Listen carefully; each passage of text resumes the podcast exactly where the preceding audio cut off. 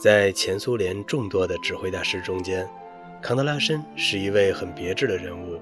之所以这么说，是因为他在前苏联的优秀指挥家中是一位与西方音乐界接触的异常频繁的音乐家，而且后来干脆移居到国外，而担任西方交响乐团的常任指挥了。当然，在他之前和之后，也有着相当数量的前苏联音乐家移居到了西方。如早期的库谢维斯基和后来的罗斯特罗波维奇、阿什肯纳奇和罗杰斯特文斯基等人，但康德拉申仍然是其中较为突出的一个。早在五十年代末期，他就成了第一个登上美国音乐舞台的前苏联指挥家。后来，特别是在东西方冷战时期，他在这方面的活动就显得更加活跃了。以至于后来，他便成了在西方最知名的前苏联指挥大师之一了。基里尔·康德拉申于1914年出生在莫斯科，他的家庭是一个典型的音乐家庭，父母都是当时的莫斯科第一交响乐团中的演奏家。康德拉申就这样生长在一个整天音乐声不断的家庭中。他六岁时开始学习弹琴，然而据他自己说，是在他极不情愿的情况下学习的。他当时觉得音乐课程很使他反感，小时候练琴总是被人逼迫而进行。然而有趣的是，第一次使他对音乐发生兴趣，恰恰是从他认识了指挥专业后开始的。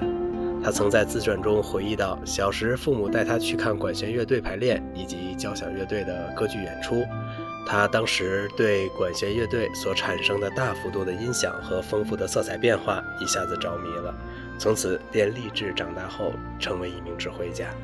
一九三二年，十八岁的康德拉申进入了著名的莫斯科音乐学院，在这里，他跟随前苏联指挥界中德高望重的老指挥家鲍里斯·海金学习指挥。在学习期间，在学习期间，他还在当时的丹庆科剧院中担任副指挥。一九三六年，他以优异的成绩从莫斯科音乐学院中毕业。并于第二年开始担任了前列宁格勒小剧院的指挥。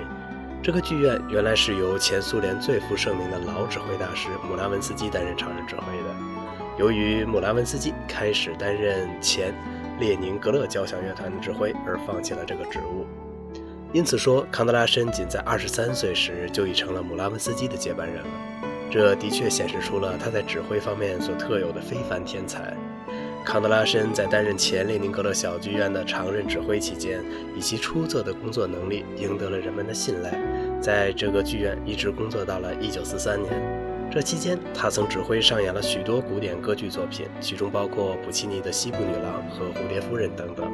除此之外，这段时间他还经常指挥首演了许多前列宁格勒青年作曲家的作品。从1943年开始，康德拉申来到了莫斯科，担任了前苏联大剧院的常任指挥。这段时间里，他指挥大剧院上演了许多歌剧和舞剧作品，并同时指挥大剧院的乐队举行了定期的交响音乐会。他利用一切机会来拼命地扩充曲目和丰富经验。用他自己的话来说，就是正在进行着一种技术和经验上的积累。一九六零年到一九七五年间，他担任了莫斯科爱乐乐团的常任指挥。这期间，他将自己的指挥重点从歌剧、舞剧方面转移到了交响乐方面，上演了大量的古典和现代音乐作品。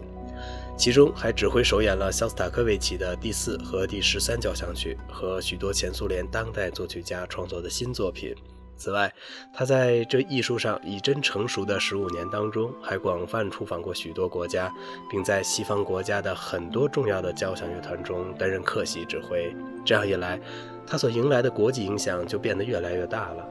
一九七九年，他来到荷兰，担任了著名的阿姆斯特丹音乐厅管弦乐团的常任指挥。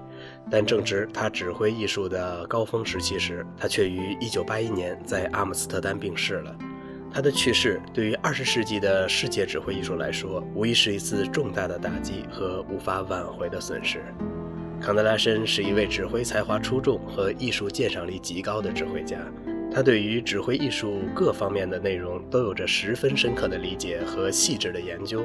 并为此发表过许多著名的和有价值的论著。他的指挥不但技巧高超，而且还有着相当的深度。在训练乐队上，他则有着一套行之有效的方法。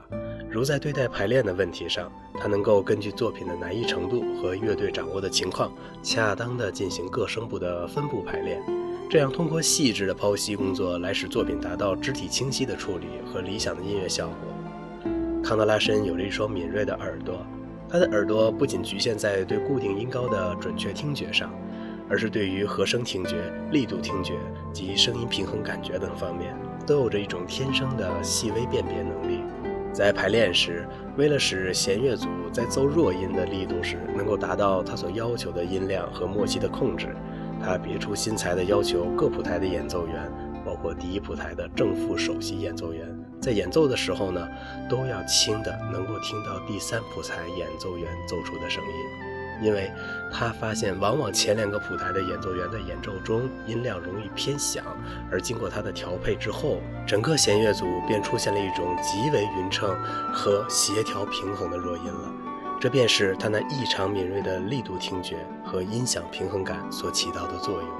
说到他对音响平衡的掌握，康德拉申曾在接受音乐心理学家拉日尼科夫的采访时说过这样一段亲身经历。